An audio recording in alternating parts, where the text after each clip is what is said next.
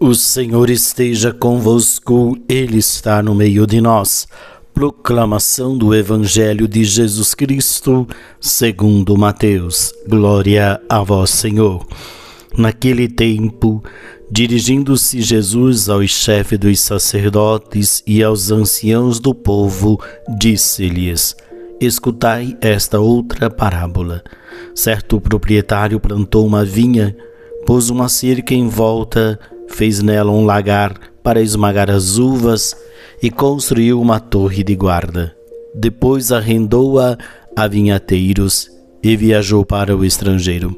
Quando chegou o tempo da colheita, o proprietário mandou seus empregados aos vinhateiros para receber seus frutos.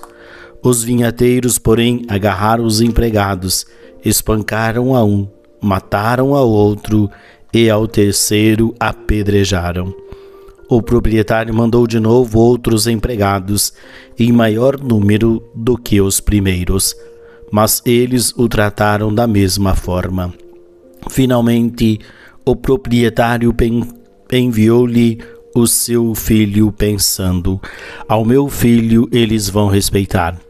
Os vinhateiros, porém, ao verem o filho, disseram entre si: Este é o herdeiro Vinde, vamos matá-lo e tomar posse da sua herança. Então agarraram o filho, jogaram-no para fora da vinha e o mataram. Pois bem, quando o filho do, da vinha voltar, quando o dono da vinha voltar, o que fará com esses vinhateiros? Os sumos sacerdotes e os anciãos do povo responderam: com certeza mandará matar de modo violento esses perversos e arrendará a vinha a outros vinhateiros que lhe entregarão os frutos no tempo certo. Então Jesus lhes disse: Vós nunca lestes na Escritura? A pedra que os construtores rejeitaram tornou-se a pedra angular? Isto foi feito pelo Senhor e é maravilhoso aos nossos olhos?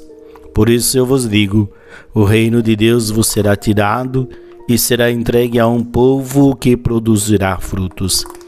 Os sumos sacerdotes e fariseus, ao ouvirem as parábolas de Jesus e compreenderam que estava falando dele, procuraram prendê-lo, mas ficaram com medo por causa das multidões, pois elas consideravam Jesus um profeta palavra da salvação.